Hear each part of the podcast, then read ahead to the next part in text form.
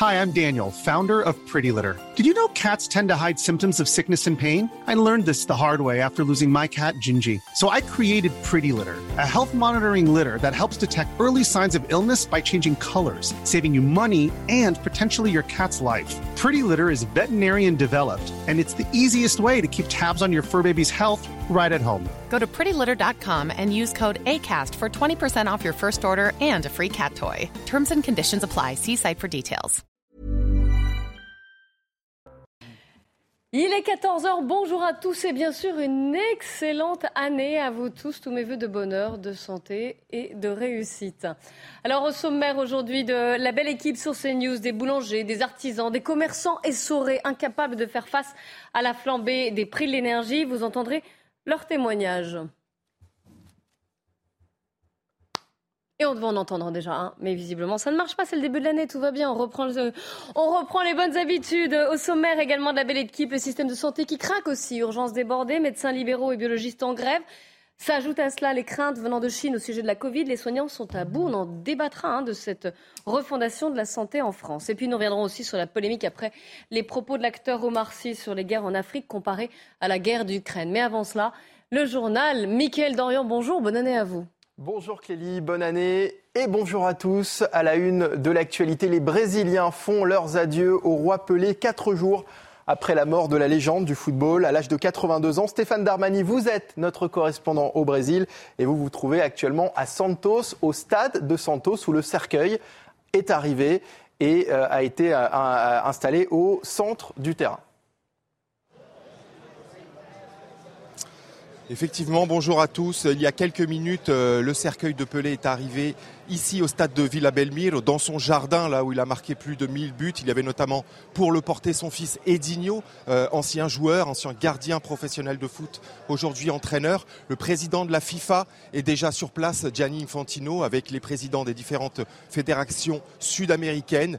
Et d'ici quelques instants, euh, là, sous ce drapeau brésilien que vous voyez au fond, les portes vont être ouvertes et le public va pouvoir rendre un dernier hommage au roi Pelé dans une veillée funéraire qui va durer 24 heures ici à Santos à partir de 14h heure française jusqu'à 14h demain heure à laquelle son cercueil parcourra la ville de Santos, passera notamment par la ville de sa maman, euh, Céleste, qui a 100 ans, et ensuite se rendra au cimetière vertical œcuménique où il sera enterré. Merci euh, Stéphane Darmani en direct donc du Brésil. C'est le sujet de toutes les tensions ce début d'année. La réforme des retraites sera bien présentée dans huit jours, mais déjà Europe Écologie Les Verts met en garde le gouvernement, comme la France insoumise notamment. Dans le reste de l'actualité, la restauration rapide adopte la vaisselle réutilisable. Depuis hier, elle est obligatoire lorsque vous consommez votre repas sur place. Gobelets, couvercles, assiettes, récipients ou couverts sont concernés. Un marqueur fort dans la lutte contre le gaspillage alimentaire pour, euh, contre le gaspillage pour Christophe Béchu, le ministre de la Transition écologique qui s'est exprimé euh, euh, tout à l'heure. Et puis la fin du monopole sur les pièces détachées pour les garagistes et carrossiers. Ils ne sont plus tenus de se fournir auprès des constructeurs pour les réparations et seront donc à même de proposer des produits moins chers aux clients, une mesure qui devrait largement alléger la facture. Voilà pour l'actualité, euh, la, la suite des débats avec euh, le début de la belle équipe en compagnie de Clélie Mathias et de ses invités. Merci beaucoup, Mickaël. On vous retrouve à, 15h pour le journal. Mes invités, justement, Gabriel Cluzel, bonjour. Bonjour, Ludovic Toro, bonjour. Soyez le bienvenu. Le maire UDI de Coubron, médecin également. On va parler hein, beaucoup de ce système de, de santé qui est à, à bout, qui craque. Euh, J'ai le plaisir aussi d'accueillir Jean Garrigue. Bonjour. Bonne année, Clélie. temps, Bonne année. Et puis, bien sûr, Eric de Reitmaten du Clélie. service économie de la rédaction de CNews. Soyez le bienvenu.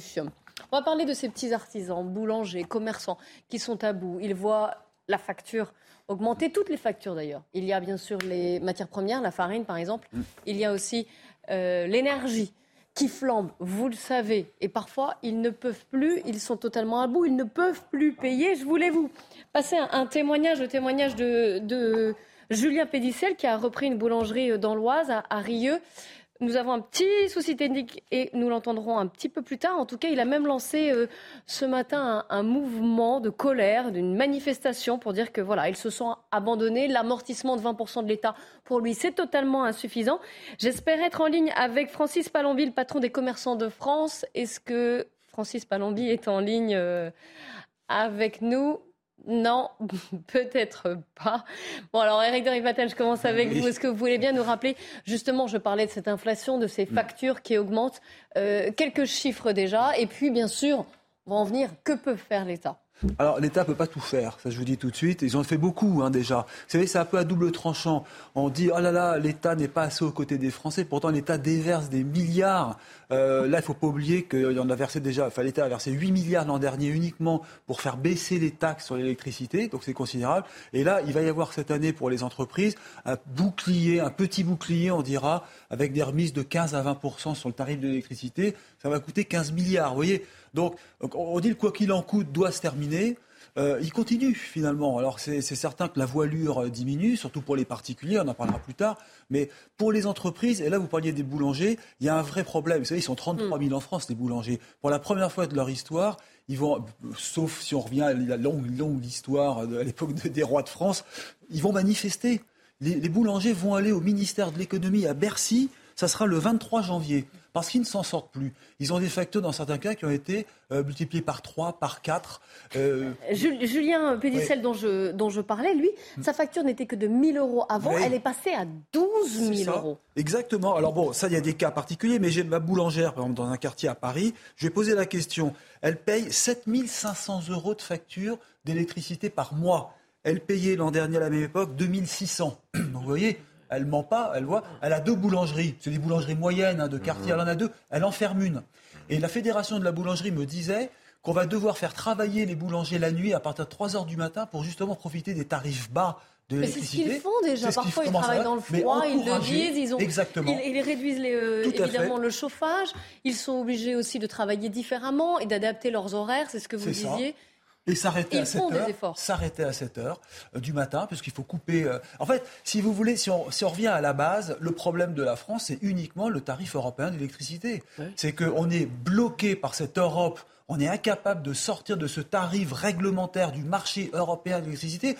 La France avait le tarif électrique le moins cher de toute l'Europe. Et comme pour faire plaisir, on va dire aux Allemands, et parce que eux, quand ils construisent des centrales au gaz, pas au charbon, mais au gaz, on prend la dernière centrale qui a été faite et le coût de production de la dernière centrale. Et comme c'est très haut parce qu'ils ont beaucoup investi, hop, l'électricité se met à monter. Mais Eric, est-ce que c'est seulement dû à ça?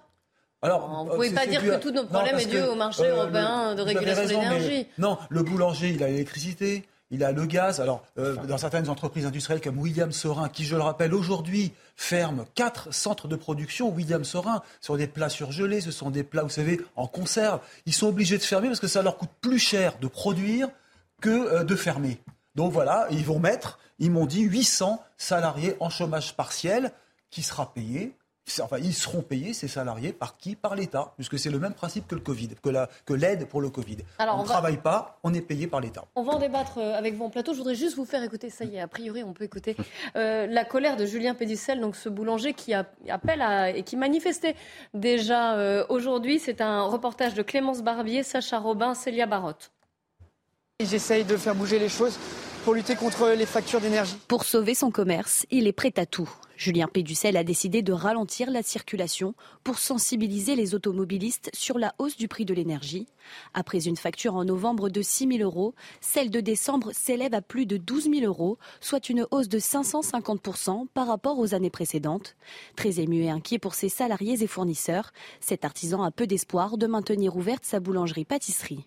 On ne peut pas rester à mourir comme ça sans, sans pousser un coup de gueule pour moi ou pour tous les autres, et ceux qui sont malheureusement déjà tombés et où on n'aura sûrement rien pour eux et qui vont, on va rien faire pour eux. Une quarantaine d'artisans étaient présents. Ils dénoncent cette flambée des prix malgré leurs efforts. Ils font très attention à tout ce qui est four éteint quand on s'en sert pas. Les lumières également, on allume moins la boutique, on essaye de faire attention aussi aux vitrines. On peut effectivement avoir une, approche différente de nos consommations d'énergie, mais on aura, euh, quoi qu'il arrive, à un moment donné, à, le, subir et à faire des choix, euh, des choix euh, très importants pour certains qui pourrait être euh, de, fermer, de supprimer des postes de travail. Certains élus ont aussi participé à cette action et craignent un effet domino. Le symptôme des boulangers va aussi s'appliquer aux communes. Donc on se bat pour le commerce de proximité. On n'en a pas beaucoup. Le peu qu'on a, on veut les garder. Malgré le système d'amortissement de 20% mis en place par le gouvernement, Julien Péducel espère que son mouvement en inspirera d'autres pour de meilleures solutions. J'en profite, comme on a retrouvé l'image, qu'on ne fait plus que de la radio. Euh, souvenez-vous, enfin, si vous avez suivi les, vœux d'Emmanuel Macron le, ce 31 décembre 2022, il en a parlé de la situation des boulangers, des artisans. Écoutez-le. Hmm.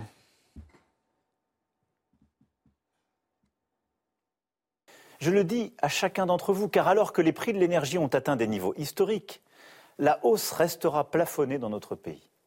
Je le dis en particulier à nos artisans, nos boulangers, mais aussi à nos entreprises les plus industrielles. Dès demain, vous aurez des aides adaptées, en plus du bouclier tarifaire déjà mis en place, de telle sorte que la pérennité de votre activité, de nos emplois, de notre compétitivité puisse être assurée.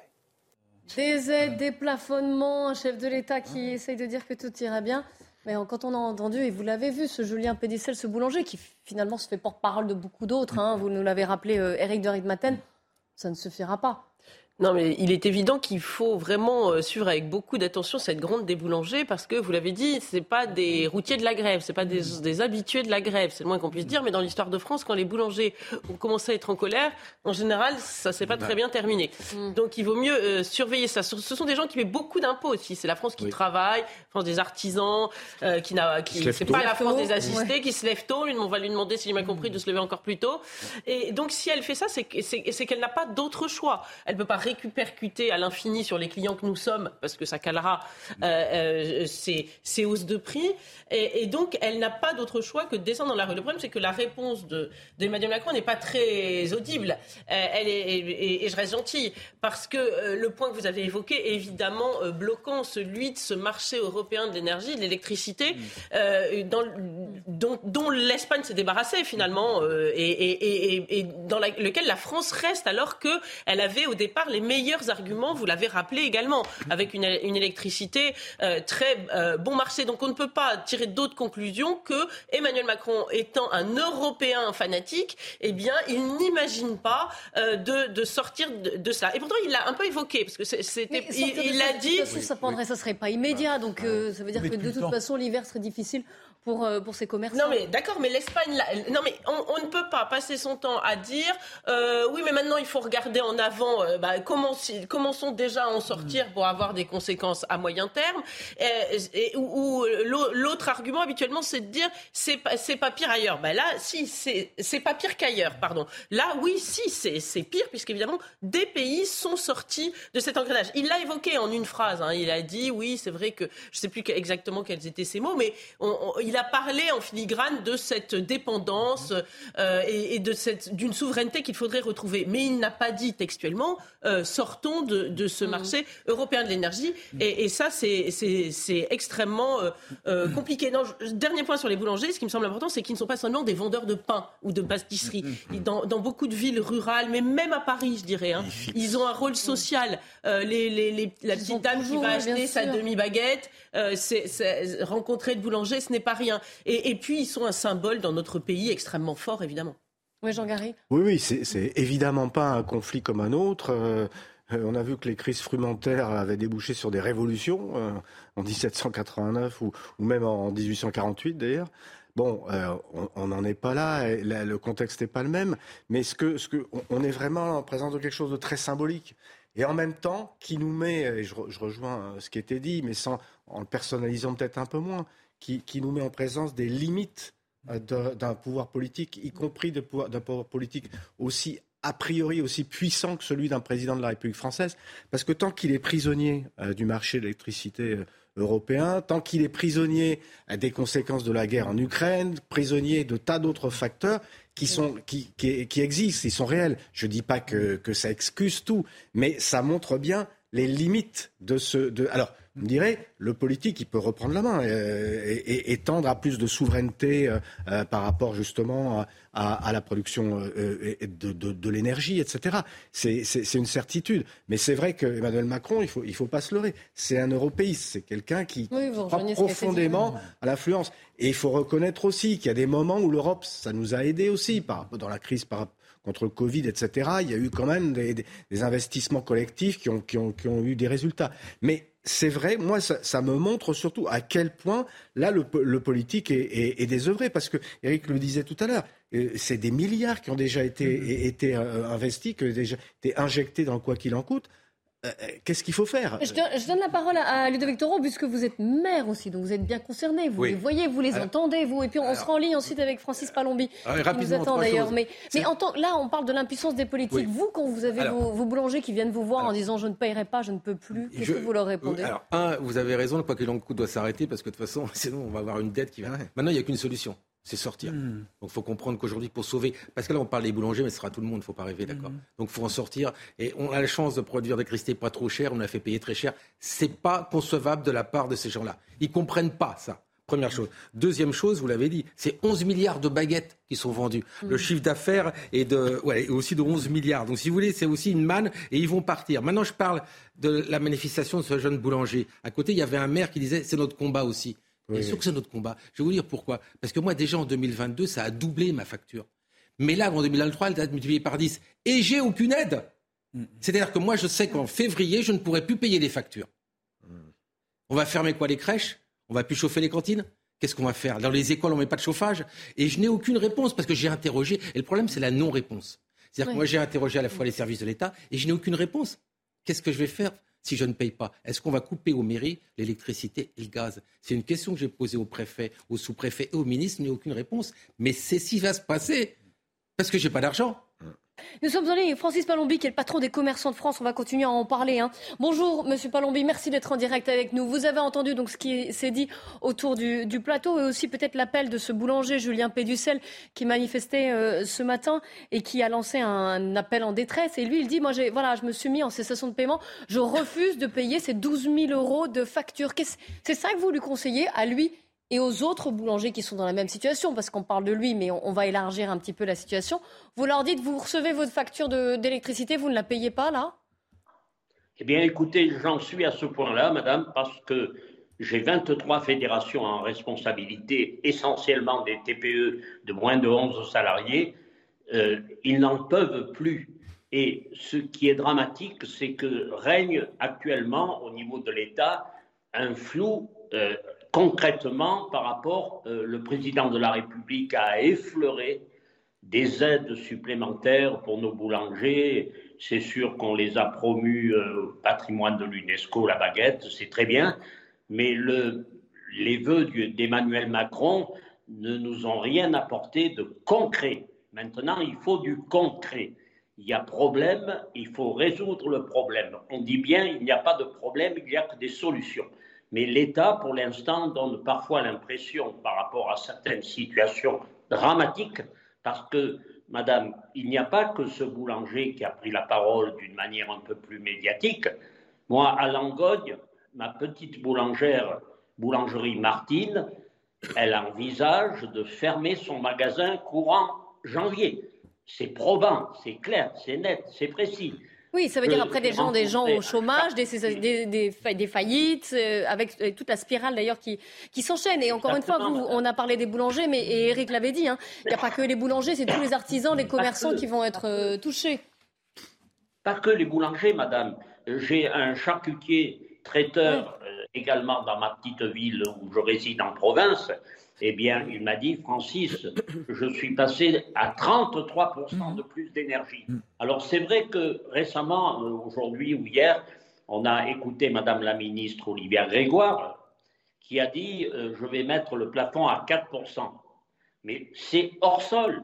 Je suis en relation avec Loïc Le Prigent, cet ancien PDG, qui est très, très, très branché et très féru en matière d'énergie eh bien, il me dit, il y a des décisions actuellement qui ne correspondent pas à une réalité. Alors, il est très critique vis-à-vis aussi de, ce qui s'est passé euh, les, on va dire, les deux décennies euh, auparavant. Mais Eric de Maten, vous, vous restez avec nous, Francis Palombi. Hein. je donne la parole en plateau. Oui, Eric. Parce que c'est vrai qu'effectivement, pour les artisans, vous vous dites, monsieur, hein, ils sont vraiment victimes du marché européen de l'électricité. Vous me mm. demandez s'il y avait que ça. Oui, il y a vraiment que ça aujourd'hui. Hein, quand on a, quand on interroge M. Asselin, qui représente les, PME en France, la CGPME, euh, eh bien, 150 000 entreprises sont en danger de mort, hein, monsieur. Je pense que vous pouvez aussi le confirmer, vous, aujourd'hui, parce que l'électricité devient trop chère, trop coûteuse, et qu'on ne fait rien pour retrouver notre indépendance. On a quand même 56 réacteurs. Alors, certains, bien sûr, sont en maintenance, mmh. mais avec la force nucléaire que l'on a en France, on pourrait, oui, produire tranquillement notre électricité et la vendre à un tarif raisonnable.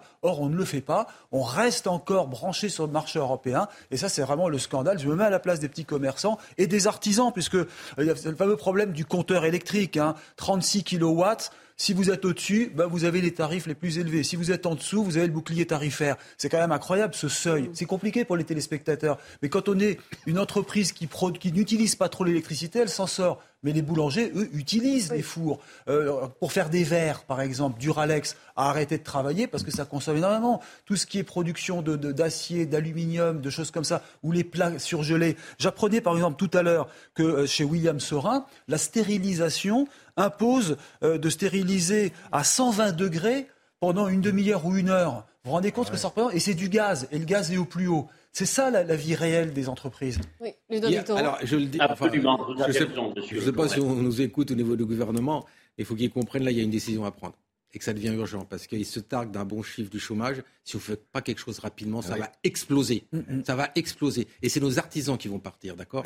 Euh, C'est 180 000 emplois dans la boulangerie quand même. Et là, euh, je vous donne un exemple. On parle de bouclier tarifaire. Vous savez que dans les hôpitaux, il n'y a pas de bouclier tarifaire? Dans les hôpitaux qui ah consomment beaucoup d'électricité et de gaz, il n'y a pas de bouclier tarifaire. Mais excusez-moi, cette non-réponse, alors qu'on interroge, on est tous à interroger depuis plusieurs mois le gouvernement, qu'est-ce que vous nous proposez pour qu'on s'en sorte? Il n'y a pas de réponse. Même au niveau des mairies, ils nous disent qu'ils travaillent beaucoup avec les mairies. Je n'ai aucune réponse. Mais ce, serait quoi? Un quoi qu'il en coûte non, ce qu'on énergétique Nous avons la chance d'avoir. On se déconnecte Non, on a... oui, on se déconnecte. À un moment, à un moment, c'est beau l'Europe. Mais à un moment, il faut sauver aussi nos, emplois. Et aujourd'hui, la seule manière, parce que vous avez dit, quoi qu'il en coûte, le FMI va nous tomber dessus, on ne peut plus. C'est terminé. Maintenant, la seule solution, c'est qu'on ait moins chère. Et la seule solution, c'est qu'on prenne l'électricité qu'on fabrique. C'est très clair pour Exactement. Non, mais, Gabriel Cluzel, puis je vous donne la parole, Francis Palombi. Il y a quand même quelque chose d'assez cocasse dans le, fait de prétendre réindustrialiser. concerne l'Europe. Ah, Bien évidemment, à la base, je suis européen dans mon esprit, dans ma tête. Mais là, quand l'Europe est au détriment de nos entreprises françaises, je dis non. Regardez l'Espagne, regardez l'Allemagne, ils s'en tirent beaucoup mieux que nous, mais ils ne, se, ils ne sont pas restés enchaînés par l'Europe. Et ça ne va plus. Gabriel Cluzel. Je, lance un appel au secours à Olivia Grégoire, aux acteurs du gouvernement, pour réagir et surtout être beaucoup plus clair et explicatif. Il y a une défaillance au niveau de l'État c'est que quand il y a des mesures concrètes, parfois compliquées, elles sont très mal expliquées. Le guichet unique va sortir en 2023. Enfin, enfin. Mais il faudra, faudra-t-il que le guichet unique soit précis, qu'il y ait suffisamment euh, d'acteurs, de personnel pour répondre aux nombreuses demandes? Et ce n'est pas le cas pour l'instant. On n'explique pas. Et Manque de pédagogie, oui, d'information. Pardon? Un manque de pédagogie et d'information, c'est ce que vous, vous dénoncez de la part de, l'État aussi. Gabriel Cluzel Oui, non, ça me paraît tout à fait euh, contradictoire et cocasse de prétendre réindustrialiser, puisque c'est ce qu'on nous répète depuis la crise du Covid, et c'est de fait, c'est primordial, hein, parce que l'industrie a été vraiment laissée en friche, et ça a été le parent pauvre pendant des dizaines d'années, et ça a été un grand tort en France, mais on ne peut pas réindustrialiser à la chandelle. Euh, on va mettre quoi? De cierges dans les entreprises pour... Euh, évidemment que l'énergie est euh, l'élément de base pour réindustrialiser. Donc tout cela doit être pris à bras le corps. Je suis d'accord avec mon voisin. Et puis l'Europe, l'Europe, euh, comme disait Charles de Gaulle, euh, c'est, c'est, ce n'est bien qu'autant que ça sert les intérêts de, notre pays. Quand, quand l'Europe et l'Union européenne, parce que l'Europe c'est encore autre chose, mais quand l'Union européenne a été créée, elle a été créée pour faire en sorte de servir les pays qui euh, s'unissaient, ils voulaient être plus forts ensemble. Si on est moins fort ensemble, ça devient de l'idéologie. Mm. Ce qui prime, c'est l'intérêt supérieur de la nation. C'est pas l'Europe euh, en concept euh, hors sol. Alors moi, je suis complètement d'accord pour retrouver une souveraineté énergétique et changer la donne actuelle. Mais attention, alors d'abord, il y a un pays qui est sorti de l'Europe il y a quelque temps, euh, on a vu ce que ça donnait. Oui, c'est ce que j'allais dire, ça va pas mieux du tout en, Bretagne. Hein. Après, euh, il y a des conditions particulières, euh, il faut attendre, etc. Je suis d'accord là aussi pour discuter. Mais il faut bien voir aussi que retrouver cette souveraineté énergétique sera un coût politique par rapport à nos partenaires.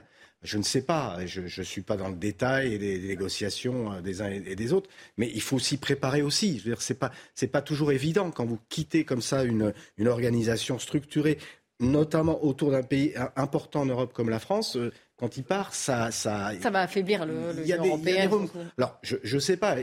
Je- moi, je vais dans votre sens. hein, je suis d'accord. De toute façon, il faut sauver nos, nos- nos artisans, il faut sauver nos, nos- nos boulangers. Ça, c'est une priorité. Moi, je suis complètement d'accord là-dessus. Mais attention aussi, euh, les yaka faucons, c'est toujours un peu Alors, risqué. Moi, je suis un, un pro-européen. Mais quand vous avez un pays, l'Allemagne, qui veut pas de nucléaire et qui veut tout le reste, et un pays comme la France qui fait que du nucléaire, il y a un problème. On peut pas se mettre d'accord. On n'a pas une même vision de l'énergie. Si on était tous d'accord de mettre du nucléaire, ce serait complètement différent. Mais eux ont bloqué le nucléaire en Allemagne avec les écologistes. Nous, on a encore quelques centrales. Là, ça redémarre enfin, alors qu'on avait tout bloqué. Mais c'est deux pays qui ont une vision de l'énergie totalement différente. Donc, on ne pourra pas s'entendre. Moi, il y a alors- plein de sujets sur lesquels on ne s'entend pas. Et là, je parle sous votre contrôle euh, d'historien Jean Garrigue. Et pourtant, justement, l'Europe, toute l'Europe, toute la construction de l'Union européenne, elle est faite de compromis, finalement. Oui, mais là, pour l'instant, Non, mais là, Mais là, je on en paye le prix cher. Non, mais je pense que vous avez Là, raison. Sur cette question-là, le compromis paraît, paraît difficile. Mais ça veut dire rapport de force aussi par Oui, mais dans le rapport de force, l'Allemagne court devant quand même. hein. Et ben voilà. Francis Palombi, le, le mot de la fin avant qu'on qu'on eh bien qu'on qu'on parte en, en publicité comme on- comme on dit. Est-ce que qu'est-ce que vous leur dites là à vos euh, tout déjà j'allais dire aux boulangers mais mais pas que et vous nous l'avez rappelé il y a aussi des, des charcutiers il y a des bouchers il y a tous les artisans tous les commerçants que vous représentez et les villages qui vivent autour. Qu'est-ce que vous leur dites là de Je faire Qu'est-ce qu'ils concrètement? Concrètement, je leur dis de, de rester mobilisés et de faire confiance en leurs organisations professionnelles. Nous sommes sur le pont, nous sommes en discussion avec les pouvoirs publics, nous le serons encore cette semaine. Et je pense pouvoir dire qu'il faut qu'ils se rassurent un peu, entre guillemets. Nous ferons tout pour les sortir de cette situation intenable plus qu'intenable puisque c'est leur entreprise qui est en jeu. Et je fais une remarque, c'est vrai qu'on a voulu ces dernières années privatiser, privatiser, privatiser l'énergie à outrance et on se rend compte qu'il y a des faiblesses quand même dans le système. Donc euh, je leur dis, mobilisez-vous, restez mobilisés, on est avec vous, derrière vous. Merci beaucoup Francis Palombi d'être euh, d'être intervenu en, en direct sur notre antenne. On marque une petite coupure, on se retrouve juste après. On parlera là aussi d'un autre système qui craque. Et on en parle depuis longtemps. hein. Ce- C'est le système de, santé. Vous savez que les hôpitaux sont débordés, les médecins libéraux en grève, les biologistes aussi en grève. On y revient juste après la pub. Comment refonder notre système de santé en France? 14h30 tout pile. Bonjour à tous et bienvenue si vous nous rejoignez sur CNews. On fait un point sur l'actualité. Adrien Spiteri. Les exportations de Gazprom diminuent. Elles ont baissé de 45,5% en 2022 en dehors des pays de l'ancien bloc soviétique, conséquence des sanctions économiques prises par l'Occident contre la Russie. Depuis le début de la guerre en Ukraine, Moscou a fortement réduit ses exportations d'hydrocarbures vers l'Union européenne. Des inondations en Californie, vous le voyez sur ces images, elles sont dues aux fortes précipitations et à la neige fondue. De nombreux habitants ont été invités à se mettre à l'abri. D'autres tempêtes sont attendues cette semaine dans le pays. Et puis première défaite de la saison pour le Paris Saint-Germain. Les hommes de Christophe Galtier se sont inclinés 3 buts à 1 face à Lens hier soir. Privés de Messi et de Neymar, les Parisiens ont été dépassés à Bollard. Ils conservent toutefois la tête du championnat avec 4 longueurs d'avance sur leur dauphin lensois. On reprend notre débat avec Jean Garrigue, Gabriel Cluzel et Ludovic Toro. Je ne sais pas si vous avez, euh, enfin j'espère en tout cas vous avez passé de bonnes fêtes et j'espère que vous n'avez pas eu besoin d'aller aux urgences. C'était difficile. Ou alors besoin de contacter un médecin. C'était également difficile. Je vous rappelle qu'aujourd'hui encore les médecins libéraux sont en grève, que les biologistes aussi sont en grève un peu différemment. Et que jeudi, grande manifestation, grand mouvement. Alors, urgence débordée, hôpitaux saturés, une triple épidémie, on le rappelle, Covid, grippe, même si ça va un petit peu mieux euh, du côté de la Covid et de la bronchiolite, mais en tout cas la grippe, elle, euh, elle remonte.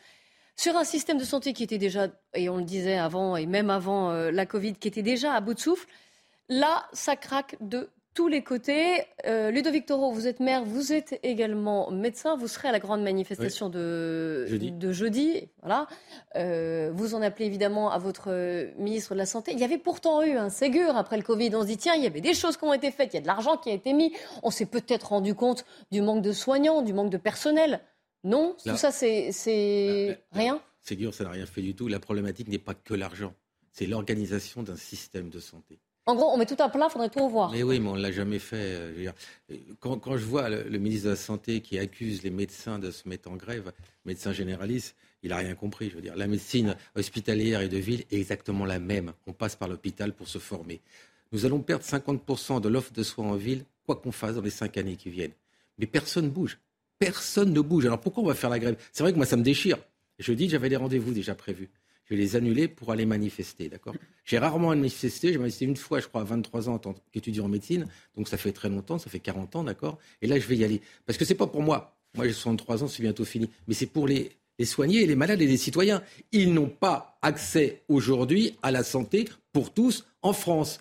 Nous avons, on parle de, déclassement, mais c'est même pas un déclassement, c'est une catastrophe. On a été une des plus belles médecines. Moi, j'ai commencé à 18 ans, donc ça fait 50 ans. J'ai vu la décroissance progressive. Vous me parlez des urgences et de la difficulté à avoir un médecin, un spécialiste, mais ça fait 20 ans que ça dure et ça n'a fait que croître. Et qu'est-ce qu'on a fait? Rien.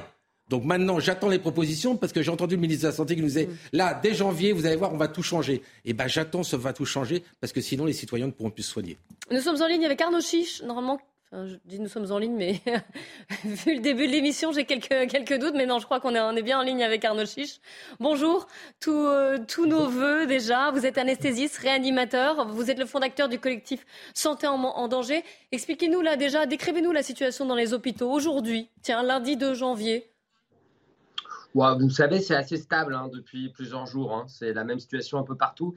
Il y a trop de patients qui arrivent dans les urgences et il y a trop de patients à gérer pour les équipes soignantes qui sont sur place avec un manque de lits en aval pour pouvoir hospitaliser et délester, et délester les services d'urgence. Alors, euh, le problème, il est surtout structurel. Il y a effectivement une épidémie actuellement qui est d'une extrême violence et qui entraîne l'hospitalisation de beaucoup de patients le mouvement des médecins libéraux euh, fait qu'il y a un petit peu plus de patients qui arrivent aux urgences, peut-être pour des motifs qui ne nécessiteraient pas d'habitude, mais vous savez, faut pas. La, souffrance des services d'urgence actuellement, elle n'a rien à voir avec la, grève des médecins libéraux. Il y a beaucoup de patients qui ont besoin d'être hospitalisés, madame. Et pour être hospitalisé, il faut de l'oxygène, une chambre, une aide-soignante, une ASH, une infirmière, un médecin. Voilà. Et est-ce que là, on parle beaucoup du, public, des médecins libéraux aussi, mais est-ce que le on parle assez peu du, système de santé privé. Est-ce que là, les cliniques pourraient aussi prêter main forte? Est-ce que vous pensez qu'ils le font? Est-ce qu'on pourrait s'appuyer aussi sur eux, tout le côté privé? Bien, sûr. Euh, alors, il, faut pas, sur ce sujet-là, il ne faut pas être caricatural. Hein. Je vais vous donner quelques exemples. Euh, je travaille dans un établissement euh, semi-privé. Hein. Nous avons un service d'urgence ouvert 24 heures sur 24 et nous avons les mêmes difficultés que les copains dans les hôpitaux. C'est-à-dire que tout à l'heure, je discutais avec le chef de service des urgences. On, a besoin d'une dizaine de lits pour hospitaliser des malades. Vous savez, euh, pendant le Covid, il y a effectivement beaucoup d'établissements privés qui ont participé également à la prise en charge des patients. Mais, et donc, bon, il faut pas, après, on peut avoir des idées, on peut avoir l'impression que le privé remplit pas son rôle. Je, trouve ça caricatural et, et ça fait pas avancer. Par contre, ce qui serait très intéressant quand vous posez cette question-là, c'est d'imaginer que sur les territoires, on coordonne le soin. Vous voyez, le, but, c'est de soigner les gens. Et finalement, on pourrait se dire dans quelques situations, peu importe qu'ils soient pris en charge dans le privé ou à l'hôpital. Mais, ça, oui, ça paraît aberrant même qu'il y a un manque de coordination. mais ça, ça nécessite, mais ça, ça nécessite de l'organisation, des idées, d'aller un peu plus loin que ce qu'on fait d'habitude. Et là, alors là, là, je vous dis pas, hein, comme ça fait 20 ans qu'on bouge, comme ça fait 20 ans qu'on bouge pas, euh, forcément, euh, voilà. Mais les idées, on les connaît, les solutions, on les connaît. Hein. Vous savez, c'est une question de question de volonté politique exclusivement le problème de la santé en France. Hein. Effectivement, comme l'a dit Ludovic, c'est pas pas vraiment un problème d'argent, c'est une question de volonté politique. On a peur en fait, on a peur. On a peur de bouger les choses, on a peur de bouger. On, a, on a peur de, de quoi? De, de, heurter des sensibilités, de, de, bouger des choses qui sont établies depuis 20, 30 ans? C'est ça le problème, Ludovic Mais on est dans un immobilisme par rapport aux différentes problématiques qui, qui, est hyper coupable. Mais pourquoi? Par, mais, mais, parce que personne ne bouge, ils ont peut-être pas, ils ont peur de pas se faire réélire, peut-être, je sais pas, puisque c'est ça la vraie problématique. On veut froisser personne dans ce pays, et on arrive à, à Arnaud a raison, il faut un moment tout, tout chamboulé. Euh, d'ailleurs, ça s'appelle plus les cliniques, c'est les hôpitaux privés maintenant. On travaille ensemble. Moi, j'en vois autant quand je peux dans les hôpitaux privés, publics, tout ça travaille. Ils achètent ensemble des PET scans, des scanners, des IRM parce qu'il n'y a plus d'argent dans le public. Ça, ça marche ensemble. Il faut arrêter de diviser les gens. La santé est unique, c'est pour soigner les gens. Donc, hôpital, public, privé, c'est ensemble. C'est le même combat qu'on mène ensemble. Il faut nous réunir et entendre enfin les soignants pour remettre à plat les soignants, les soignés et les élus. C'est le seul ministère qui délègue rien. C'est-à-dire qu'on n'a pas de compétences santé à la région, au département et dans les villes. C'est le ministère, vraiment, on garde tout avec les ARS. Ça dépend de, François Brand, en gros. Si je... Vous avez tout à fait raison. C'est-à-dire que nous, on n'a aucun pouvoir décisionnel dans tout ce qui se passe sur nos territoires. Quand vous dites nous, c'est le maire, là. C'est la cascade de maire. Non, mais les, à la fois les élus, les, médecins, les citoyens. Euh, en Allemagne, en Italie, ils font une certaine régionalisation. Mm. Et ça marche pas mal. Les maladies sont pas les mêmes en Bretagne et, dans l'Est de la France. Mm. Mais ça, non. C'est pas possible de bouger les choses. Ce pays est complètement glacé et ne bouge plus. À peu de son nombre. Il y en a assez d'avoir peur de son nombre parce qu'on arrive aujourd'hui à un système à la fois hospitalier et privé qui met en difficulté et en danger. Il y a un vrai danger aujourd'hui pour les gens. Il y a mmh. certains territoires de France où vous ne faites pas également soigner pour un infarctus qu'en région parisienne. C'est pas normal. C'est pas normal. L'espérance de vie va varier suivant le lieu où vous habitez. Bah, excusez-moi, c'est pas une belle image de système de santé qui était si beau il y a 30 ans. Si beau. Et dont on était si fiers aussi d'ailleurs. Si fiers. Nous, médecins et soignants, on était contents d'aller à l'hôpital. Aujourd'hui, j'entends les infirmières, j'ai honte. J'ai honte de traiter les gens comme ça. Voilà leur message des soignants. On a honte. Et personne ne bouge. Alors évidemment, il, va aller, dans un hôpital qui, a été refait à neuf, qui a été repeint, mais aller dans la réalité des choses, dans les urgences, Monsieur le ministre, sans prévenir et sans écarter les gens qui pourraient venir des, réalités. non, mais le constat parle de lui-même euh, et dans tous les domaines euh, l'hôpital, les urgences, la médecine privée, euh, les cliniques. Tout, explose parce que c'est vrai, ça fait 30 ans. le, numéro clausus, c'était du temps de François Mitterrand. déjà, première faute. Et puis ensuite, sous, sous Sarkozy, la, gestion, euh, c'est technocratisé de, des, hôpitaux. Je pense aussi une suradministration qui pèse mm. beaucoup sur, sur l'hôpital. Euh, la difficulté aussi à mobiliser et à valoriser euh, la médecine générale, la, médecine privée pour les jeunes générations qui ont d'autres demandes. il ne faut pas se leurrer. Le, jeune qui arrive hein. aujourd'hui, qui fait des études de médecine, il a, c'est plus le médecin de papa qui était prêt à, à, bosser 14 heures de suite. Ils ont des exigences, ils veulent vivre d'une manière différente. il faut construire un, système euh, euh, de santé qui soit adapté euh, à, notre époque, plus effectivement beaucoup plus délocalisé, je pense. Redonner la parole, moi je vous dis ce que j'entends, redonner la parole et, la direction des, hôpitaux aux, mmh. soignants pas à ces technocrates qui, les ont mis finalement dans, la difficulté aujourd'hui. Enfin... Arnaud je crois que vous voulez intervenir. Dites-nous, il y a aussi cette, polémique, vous allez, vous allez me dire, on a, on a entendu parler, on a, il y a eu ces soignants non vaccinés qui ne sont pas réintégrés, qui ont été réintégrés par exemple dans un pays comme euh, l'Italie. Est-ce que là, ça vous aiderait de les réintégrer? C'est madame, c'est une fausse polémique sur les sujets de l'hôpital aujourd'hui. Alors, on aimerait bien, on aimerait bien, ça c'est vraiment une vraie tendance des médias à faire le lien entre les, les soignants suspendus et les difficultés de l'hôpital. Non, non, non, ça n'a rien à voir. Vous savez, le nombre est très faible il y a un vrai sujet hein, sur les soignants suspendus au niveau administratif. Euh, est-ce qu'on les a aidés suffisamment à se réinsérer, à reprendre une formation, à retrouver leurs droits mm. administratifs Attention, je banalise pas ça du tout, hein, parce qu'il y a un vrai sujet. Cependant, c'est une fausse polémique. le, vrai sujet aujourd'hui, si vous voulez, c'est que grâce au, mouvement des médecins euh, libéraux, euh, finalement, encore une fois, on met en lumière tout le système de santé qui va pas bien. Et vous savez, le problème de la médecine générale, il est fondamental. Il y a, plusieurs millions de Français, 6 euh, millions a priori, qui n'ont pas accès à un médecin généraliste. Le mouvement d'aujourd'hui, c'est aussi pour donner de l'attractivité et donner envie. Euh, un de vos invités l'a dit sur le plateau. vous savez, ça c'est de la sociologie. les générations de jeunes aujourd'hui n'ont pas forcément envie de travailler comme les médecins généralistes d'il y a 20 ans ou 30 ans. Et c'est tout à leur honneur. Et il faut les aider. C'est-à-dire que, euh, au-delà du fait que la profession s'est féminisée, c'est des jeunes qui veulent travailler correctement en faisant de la qualité et, pas, et pas dans des conditions déplorables. Et du coup, l'enjeu en, en, ce moment, c'est de garantir aux Français qu'on va faire en sorte de donner encore envie à des jeunes d'être médecins généralistes, d'une part. Le deuxième enjeu, madame, vous l'avez compris, quand on voit tous les jours dans les médias, depuis une semaine, des services d'urgence encombrés de brancards, on fout la trouille aux Français, ils disent comment on va me soigner. Mmh. On fout la trouille à des jeunes qui se disent tiens, j'aimerais bien être infirmière mmh. ou j'aimerais bien être médecin. Et on fout la trouille surtout, et ça c'est absolument dramatique, aux jeunes en cours de formation qui se retrouvent dans ces situations-là. Vous imaginez la jeune infirmière qui est stagiaire en ce moment, qui vit, qui est en stage dans un service d'urgence. La première chose qu'elle fera, une fois qu'elle sera diplômée, c'est de surtout pas aller travailler à l'hôpital. Et ça, madame, je ne l'invente pas. Hein. C'est 30, 40% des infirmiers, infirmières diplômés ne restent pas à l'hôpital. une crise des vocations. Je vais, je vais, je vais, on vous retrouve, vous restez, vous restez avec nous hein, pour débat. Je donne juste la parole à Gabriel Cluzel qui va intervenir euh, également, puis je vous donne la parole juste après, Arnaud Chiche. Euh, oui, non, je reviens simplement sur la, question des soignants non vaccinés. Pardon d'être un journaliste qui revient sur ce sujet, mais euh, vous dites c'est un nombre négligeable, mais euh, ce nombre-là, même s'il est, vous le jugez négligeable, déjà il serait précieux quand même à l'hôpital. Et puis surtout, je pense que la, méthode qui a été assez violente à l'endroit de ces soignants euh, a, précisément n'a pas plaidé euh, auprès des jeunes pour s'engager. Certains, du reste, qui étaient déjà engagés ont changé de métier et cela ne reviendront plus. Donc ça, c'est quand même embêtant. Moi, j'en connais des infirmiers qui ont changé, qui ont fait une école de commerce, et ça, c'est quand même dommage. Et puis, ils se sont dit, euh, euh, ah, mais moi, je veux pas être dans un métier. Vous parliez des aspirations des jeunes qui ont changé. Alors, vous dites, c'est tout à leur honneur. Moi, je rends quand même hommage aux vieux médecins qui ont donné toute leur vie, et j'en connais encore qui ont 70 ans, qui exercent. Donc ça, c'est quand même très honorable. on peut comprendre que les jeunes, vous l'avez dit, ça s'est féminisé. Il y a une aspiration à une vie de famille et autres différentes. Mais donc vous disiez qu'il faut prendre compte des aspirations, ben, il faut prendre compte aussi de l'impression qu'a pu susciter mm. cette forme de violence euh, à l'endroit des, euh, des, des, des, personnels euh, non, non oui, vaccinés. Mais encore une fois, ce que disait Arnaud bon, c'est que c'était peut-être, voilà, c'était une polémique, mais que finalement derrière vacciné ou non vacciné, au-delà de cette polémique, le système de toute façon était à bout de souffle. Nous sommes d'accord. Nous sommes, nous sommes, nous sommes tous bien d'accord. La raison, c'est qu'en fait, là aussi, ils ont traité cette affaire de manière beaucoup trop systémique.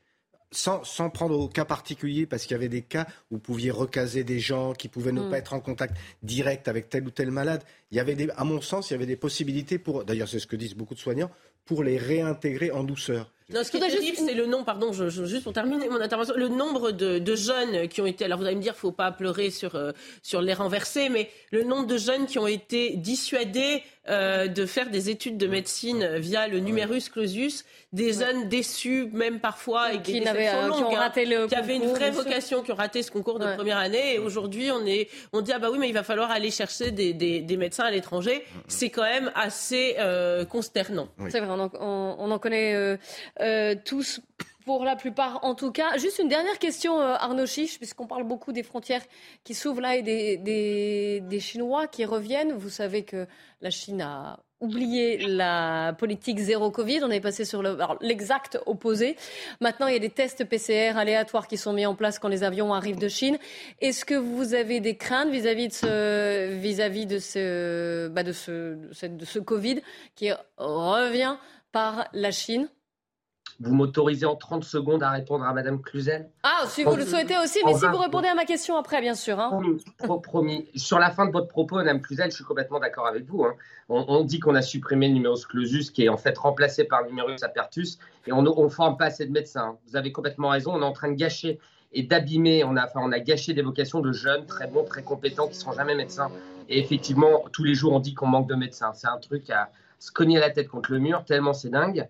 Euh, je suis le fondateur et le, président du collectif Santé en danger. On s'est exprimé immédiatement sur le sort des soignants suspendus et on a vraiment euh, regretté la brutalité administrative avec laquelle ça avait été fait et le manque d'accompagnement. Par contre, n'oublions pas, n'ayons pas la mémoire courte quand en fait cette euh, suspension a été, enfin cette vaccination a été rendue obligatoire. Vous savez, on était en totale crise sanitaire. C'était un peu la panique absolue pour tout le monde. On ne connaissait pas bien ce virus.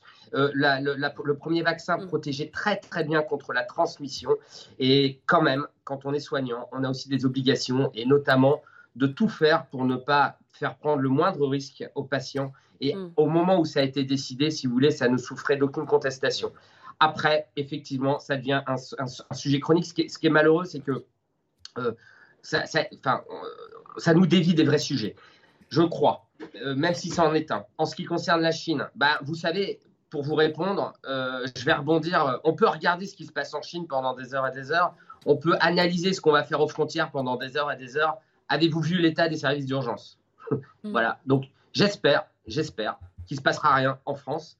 Euh, bon, on a des raisons d'être plutôt optimiste parce que finalement, la, la, population chinoise était très peu ou très mal vaccinée. Nous, on, a, on vit avec le Covid depuis un moment.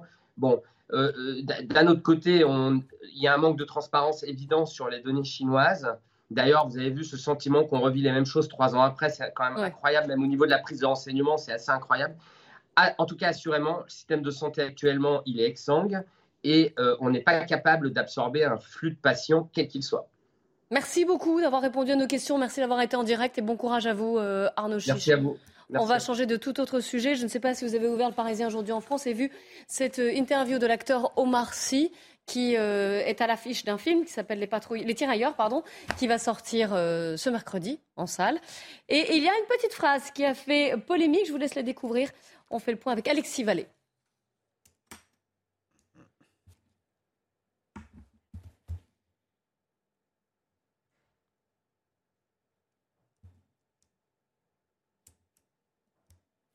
On va écouter le sujet d'Alexis Vallée. Si c'est possible, vous voyez la phrase qui a fait polémique. Euh,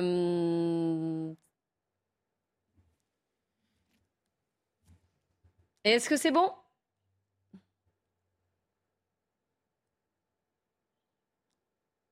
On y va, c'est parti, on écoute. C'est un hommage appuyé que rend Omar Sy aux tirailleurs sénégalais dans les colonnes du Parisien. Mais à l'occasion d'une question sur la guerre en Ukraine, l'acteur en a profité pour interpeller les Français sur leur perception des guerres dans le monde. Comme j'ai de la famille ailleurs, en Afrique, je sais qu'il y a toujours eu des enfants en guerre, des familles brisées. Ça veut dire que quand c'est en Afrique, vous êtes moins atteint?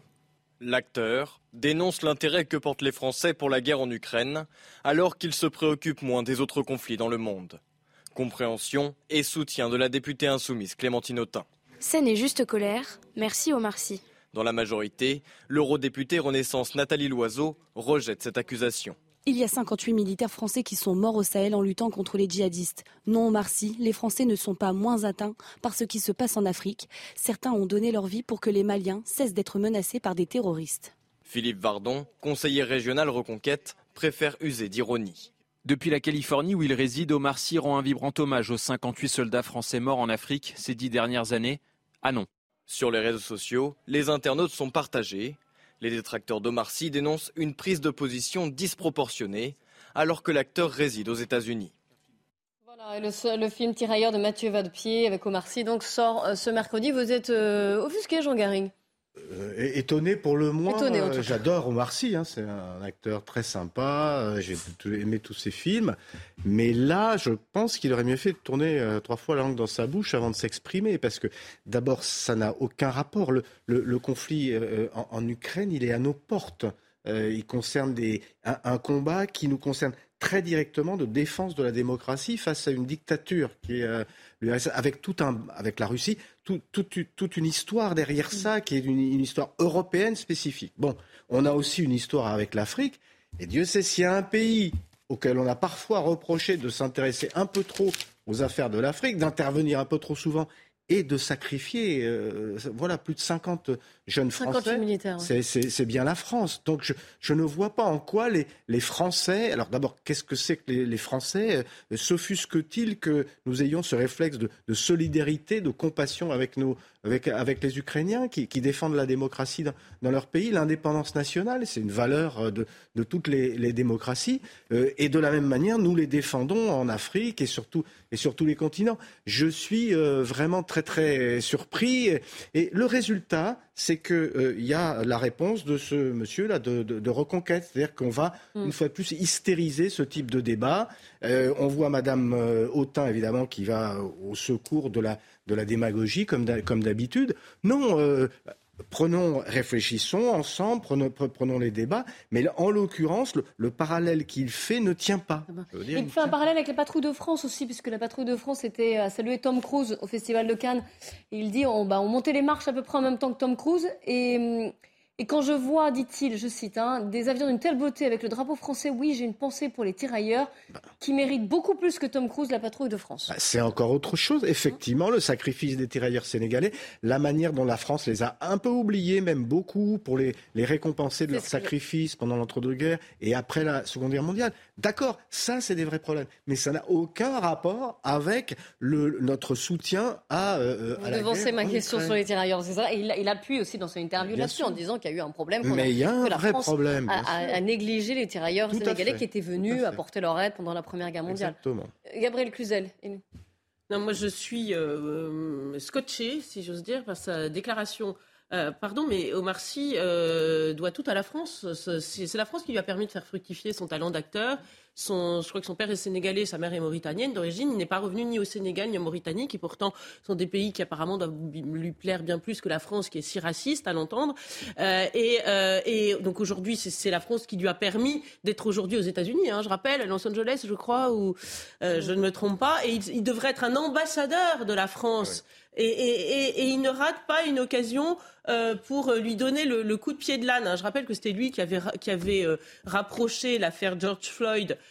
euh, de l'affaire Adama Traoré, qui n'a absolument rien à voir, profitant au passage de, pour parler des, des, violences policières. Donc au lieu d'essayer de, de, chercher l'unité d'un pays mm. par, son, par son, intermédiaire et, sa, mm. et la reconnaissance qu'il devrait avoir à l'endroit de la France, eh bien il fait tout le contraire. Il, il jette de l'huile sur le feu. Moi je suis d'accord, c'est une insulte aux soldats euh, qui sont morts au Mali, parce que je rappelle à l'appel du Mali, hein, euh, euh, et parce que c'est comme si on les avait oubliés. Personne n'est mort, à ma connaissance, aucun soldat n'est mort en Ukraine. Donc sur ce point, Nathalie Loiseau a évidemment infiniment raison. Et puis dernier point, il y a des Noirs, qui, victimes noires, que moi j'ai jamais entendu au Sy parler d'elles. C'est par exemple les 4000 morts au Nigeria. Euh, les chrétiens tués par Boko Haram, euh, notamment les islamistes. Et là, visiblement, ça ne doit pas beaucoup l'intéresser parce qu'il n'en parle pas. En fait, les, les victimes ne l'intéressent qu'autant qu'il peut les instrumentaliser contre la France. Et ça, c'est insupportable. Oui, il y, avait un film colère de Gabriel il y avait un film à la télé hier, L'appel de la forêt. Il y avait Omar Sy qui était l'acteur principal et j'ai beaucoup ri. Mais quand je l'entends, euh, qu'il fasse pas de politique qui se mêlent pas de ça. Surtout quand tous ces gens qui partent depuis 10 ans en Californie et qui viennent nous donner les leçons à nous, ça me gêne un tout petit peu. Dans ces cas-là, vous restez vivre en France ou vous allez vivre en Afrique, mais si vous voulez défendre ou la France ou l'Afrique, vous y allez. Vous partez pas en Californie, d'accord? Maintenant, tu l'as dit très justement, le nombre de Français qui sont morts en Afrique par rapport au nombre de Français qui sont morts en Ukraine. Ce parallélisme est totalement hors sol. Donc, il n'y a pas de comparaison à faire. Oui, mais lui, le problème, c'est qu'il a fait. il a toujours sorti comme ça des phrases politiques.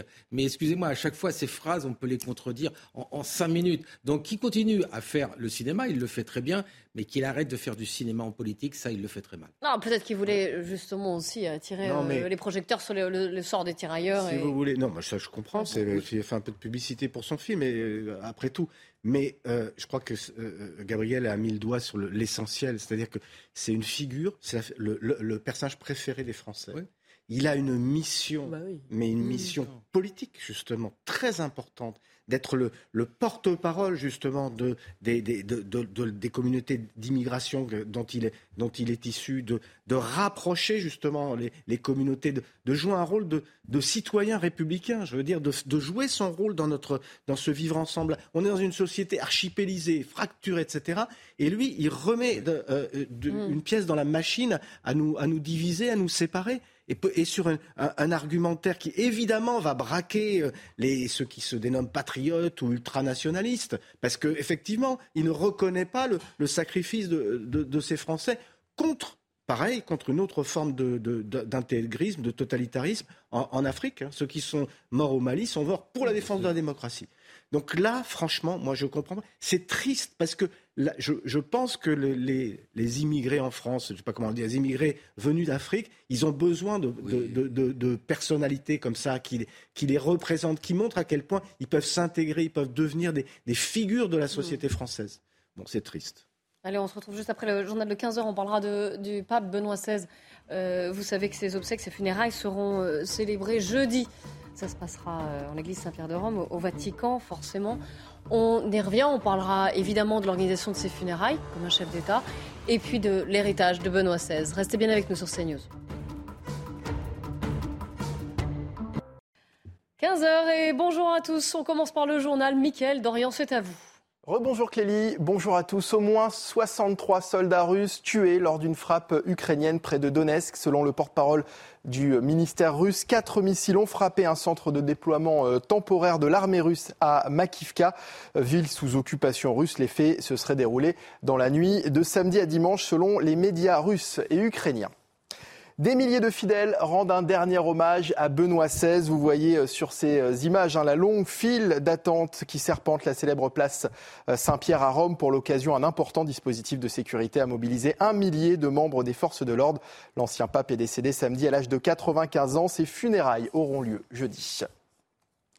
Les box et les écouvillons de retour dans les aéroports euh, français depuis hier. Les voyageurs en provenance euh, de Chine sont de nouveau contrôlés. La raison, l'explosion des cas de Covid-19 en Chine. Des mesures prises également par d'autres pays européens comme l'Espagne ou l'Italie. Alors comment s'effectuent ces contrôles et avons-nous raison d'avoir peur? Élément de réponse avec Mickaël Dos Santos. Dès leur arrivée en France, les voyageurs en provenance de Chine sont soumis à des tests PCR aléatoires. Une mesure qui permet d'isoler les cas positifs pendant 7 jours, mais aussi d'identifier l'apparition de nouveaux variants. Une technique appelée séquençage dont les capacités ont été réduites drastiquement. Il faut tester euh, les gens qui viennent de Chine.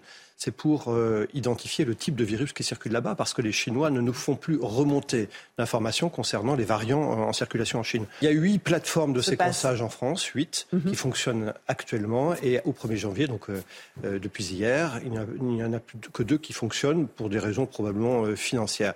L'apparition d'un nouveau variant, une hypothèse à ne pas écarter. Quand vous avez les chiffres dont on parle, de l'ordre de 300 millions de cas qui apparaissent de façon extrêmement rapide, mhm. euh, l'apparition des variants peut prendre un peu de temps. Depuis la fin de la politique zéro Covid, les hôpitaux chinois sont submergés par les malades. Pour la plupart, des patients pas ou peu vaccinés. Ils n'ont pas fait trois injections à leur population. La moitié de leur population n'a reçu que deux injections, donc est très mal protégée contre les formes sévères. À partir de jeudi, les passagers en provenance de Chine devront présenter obligatoirement un test antigénique ou PCR de moins de 48 heures. Le port du masque restera lui obligatoire pendant le trajet. Ces mesures restent en vigueur jusqu'au 31 janvier prochain. C'est le sujet de toutes les tensions en ce début d'année. La réforme des retraites euh, sera bel et bien présentée euh, dans huit jours. Mais déjà, Europe Écologie Les Verts met en garde le gouvernement. Écoutez la nouvelle patronne du parti, Marine Tondelier, interrogée ce matin chez nos confrères d'RFI. Nous serons évidemment dans la rue, mes baskets sont prêtes et celles des militants écologistes aussi euh, dès les premières manifestations pour euh, euh, faire reculer cette réforme. Et puis évidemment que nos députés seront aussi très mobilisés et nos sénateurs dans les hémicycles, même si on sait que le spectre du 49-3 rend assez peu crédible le fait que cette, que cette réforme elle échoue en fait à l'Assemblée nationale ou au Sénat. Si elle échoue, ce sera dans la rue et c'est pour ça que c'est très important de se mobiliser dès les premières manifestations. Et en ce début d'année, la restauration rapide adopte la vaisselle réutilisable. Depuis hier, elle est obligatoire lorsque vous consommez votre repas euh, sur place. Gobelets, couvercles, assiettes, récipients ou couverts sont concernés. Un marqueur fort dans la lutte contre le gaspillage pour Christophe Béchu, le ministre de la Transition écologique. Écoutez. 200 000 tonnes de déchets par an, dont une grande part de déchets plastiques, c'est tout sauf anodin. 20 milliards d'objets jetés uniquement dans les 40 000 points de restauration rapide, c'est absolument pas anodin. Et ce changement, on est le premier pays euh, à le, à le, conduire, mais pour nous, il est clairement un marqueur extrêmement fort en termes de transition écologique et de lutte contre le gaspillage. Les concepts, c'est bien, le fait de passer aux actes, c'est mieux, et c'est exactement ce qui se passe aujourd'hui. Les joueurs de l'Olympique lyonnais victimes de cambriolage en série. Un cambrioleur s'est introduit dans la maison du footballeur Thiago Mendes dans la nuit du réveillon. La compagne du Brésilien a révélé l'affaire sur les réseaux sociaux. Il est le troisième joueur de l'équipe euh, cambriolé en deux semaines. Selon Sébastien Gendreau d'unité SGP Police du Rhône, il pourrait y avoir une taupe au sein du club. À mon avis aussi, ce que je pense dans, tout ça, c'est que euh, au niveau des cambrioleurs, il y a probablement un problème, il y a peut-être une taupe qui traîne autour de l'environnement des joueurs professionnels ou peut-être euh, au niveau de l'environnement du club. Il faut se poser la question. C'est une piste de réflexion, c'est mon hypothèse. Enfin, c'est une hypothèse parmi tant d'autres, attention. Hein. Mais euh, en tout cas, je pense qu'il faut se pencher sur ce, de ce côté-là également. Et puis les Brésiliens font leurs adieux au, roi Pelé, quatre jours après la mort de la légende du football. À l'âge de 82 ans, une veillée publique a lieu actuellement au stade de Santos, son club de toujours. Le cercueil a été installé au centre du terrain pour 24 heures. Les obsèques auront lieu demain.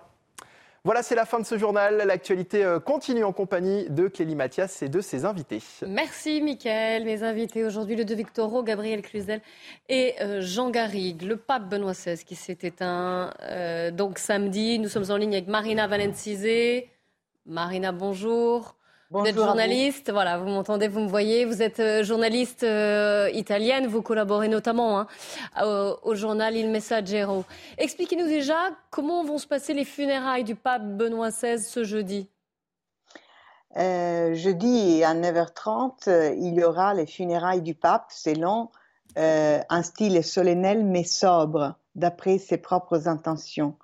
à retenir que c'est la première fois depuis six siècles qu'on célèbre les funérailles d'un pape, mais qu'on ne célèbre pas la fin d'un pontificat, puisque le pape émérite a démissionné en 2013, comme vous le savez, et donc euh, le pape actuel, le pape souverain, est François, pape Bergoglio. Donc euh, il y a beaucoup d'intérêt à souligner que, à la différence des funérailles d'un pape, des funérailles habituelles, il n'y aura pas les doyens des cardinaux, mais les papes en personne qui guidera, mmh. qui dirigera les rituels funèbres. Est-ce qu'on sait déjà si beaucoup de. Pardon, je vous interromps, mais est-ce qu'on sait déjà s'il y aura beaucoup de, de chefs d'État et de gouvernements étrangers qui feront le déplacement? Alors que vous l'avez dit et vous l'avez insisté, c'est toute la particularité de ces funérailles. Il ne s'agit pas d'un pape qui était en exercice, mais un pape euh, voilà, retiré des affaires. Les autorités euh, invitées seront les autorités qui font partie de la délégation de l'État italien et de l'État allemand de l'Allemagne, de, de la République allemande. Les autres autorités seront invitées à participer à titre personnel, puisque on ne célèbre pas les funérailles d'un pontife, d'un souverain, c'est-à-dire du chef de l'État de la Cité du Vatican, mais on célèbre les funérailles d'un pape émérite qui a mmh. donc démissionné de sa fonction publique. C'est la raison pour laquelle on n'aura pas à s'attendre des délégations officielles, mais les chefs d'État, les personnalités, les représentants des États étrangers participeront au rituel d'une façon personnelle, d'une façon euh, à titre personnel et non pas à titre officiel. Et c'est ce qu'on sait. Vous savez qu'il hum, y a beaucoup de discussions dans la presse italienne sur la, euh, sur la liturgie de ces funérailles.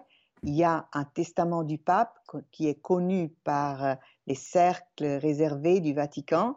Le pape euh, Benoît XVI avait prévu, avait demandé des funérailles dans un style sobre, dans un style simple.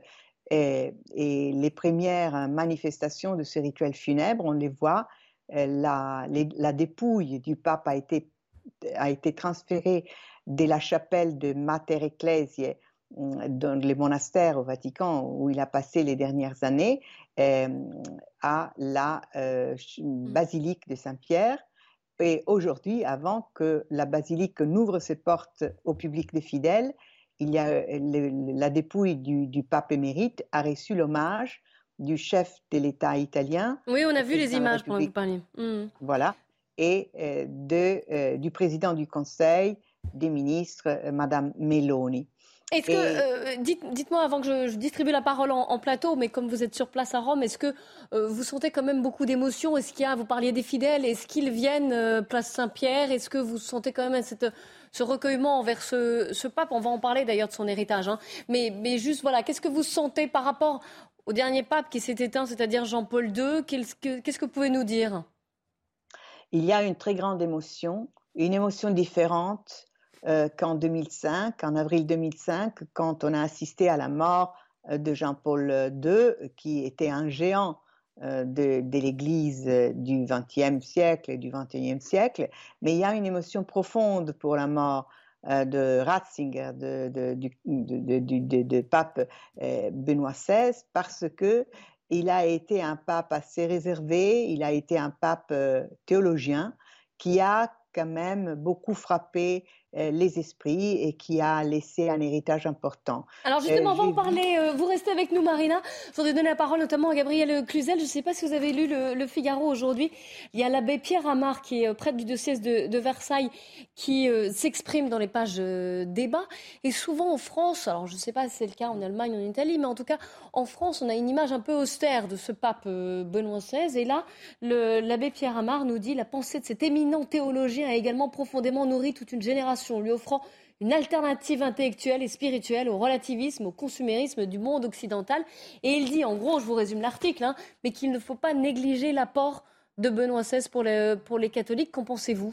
Ah Est-ce qu'on a une mauvaise image de lui finalement Je partage tout à fait cet avis. Je crois qu'il y a une perception euh, très différente du, du pape par le, monde ordinaire, si j'ose dire, et la perception que peuvent en avoir les catholiques de l'intérieur. Il a réarmé spirituellement toute une génération, il faut s'en rendre compte. C'est un grand penseur. il a évoqué du reste des sujets qui sont prégnants, hein, la laïcité, le rapport de la religion à la violence, de la foi à la violence. C'était à Ratisbonne, la laïcité, je crois que c'était au Bernardin. donc tous ces sujets ô combien actuels aujourd'hui il a euh, laissé une porte ouverte à, et, donc mis un terme, enfin pas complètement, mais un peu à, cette guerre euh, fratricide qui se livrait entre euh, les catholiques progressistes qui sont réputés avoir pris pouvoir au moment de Vatican II et ceux qui étaient attachés au rite traditionnel. Et il faut voir que c'est cette population-là très conservatrice qui aujourd'hui a transmis à ses enfants. Donc j'en parlais avec des jeunes qui me disaient c'est fou parce que hors des radars médiatiques, il y a une génération Benoît XVI, mais personne ne la voit. Beaucoup parlé de la génération Jean-Paul II au moment des quinquas, mais la génération Benoît XVI est extrêmement euh, euh, forte euh, et, c'est vrai que c'est une génération bien formée parce que Benoît XVI était un grand théologien. Je veux rajouter quelque chose parce que je l'ai lu dans La Vie, vous parlez d'un article du Figaro, mais je trouvais que c'était intéressant.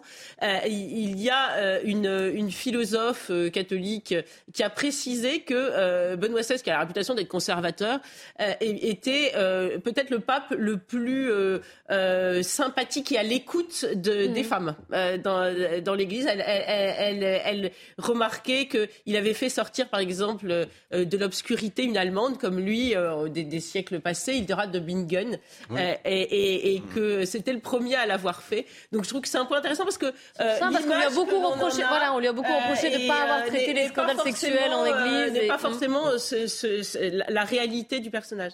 Oui, Jean Garrigue. Je suis complètement d'accord. Il y a un décalage énorme entre la perception euh, de celui que certains appelaient le Panzer cardinal. Euh, oui, ce qui n'était pas très. oui, ce qui était assez critique. Ah bah oui. mais c'était absurde parce que c'était simplement l'image de, quelqu'un qui avait été élevé en Allemagne et qui d'ailleurs euh, a, refusé d'entrer dans les Waffen-SS et, qui en, en, excipant justement de son entrée mm. au, séminaire, avec, dans une famille qui était très anti-nazie, donc qui n'est pas du tout suspect de ce genre de, de, collusion, si vous voulez. Et puis cette image, effectivement, un peu, un peu d'austérité, mais c'est un grand intellectuel. on pourrait presque, bon, en schématisant, dire Jean-Paul II nous laisse un héritage politique énorme. Il a accompagné la, la chute du, du, bloc communiste, il a, il a, il a, fait, il a rapproché les, les, les, les blocs. Euh, et lui, il nous laisse une œuvre intellectuelle euh, majeure. Euh, c'est le, son dernier, la, la, première encyclique publiée par François, par le pape François, a été rédigée en fait aux trois quarts par, euh, par, par, Benoît, par le, le, cardinal Ratzinger, enfin par le pape émérite. Voilà, lumière de la foi. D'ailleurs, Et lumière de la foi, c'est lui. Je veux dire que c'est. moi, je suis pas, je suis pas un spécialiste, je suis pas croyant, mais, mais si vous regardez l'ampleur de son, de, de, son œuvre, de, de ses encycliques, c'est quelqu'un qui, c'est quelqu'un qui avait, il a commencé au moment du Concile Vatican II dans, une réflexion. C'est un des, rares d'ailleurs encore, euh, enfin, qui avait connu le Concile Vatican II. Il en a, il en a, compris.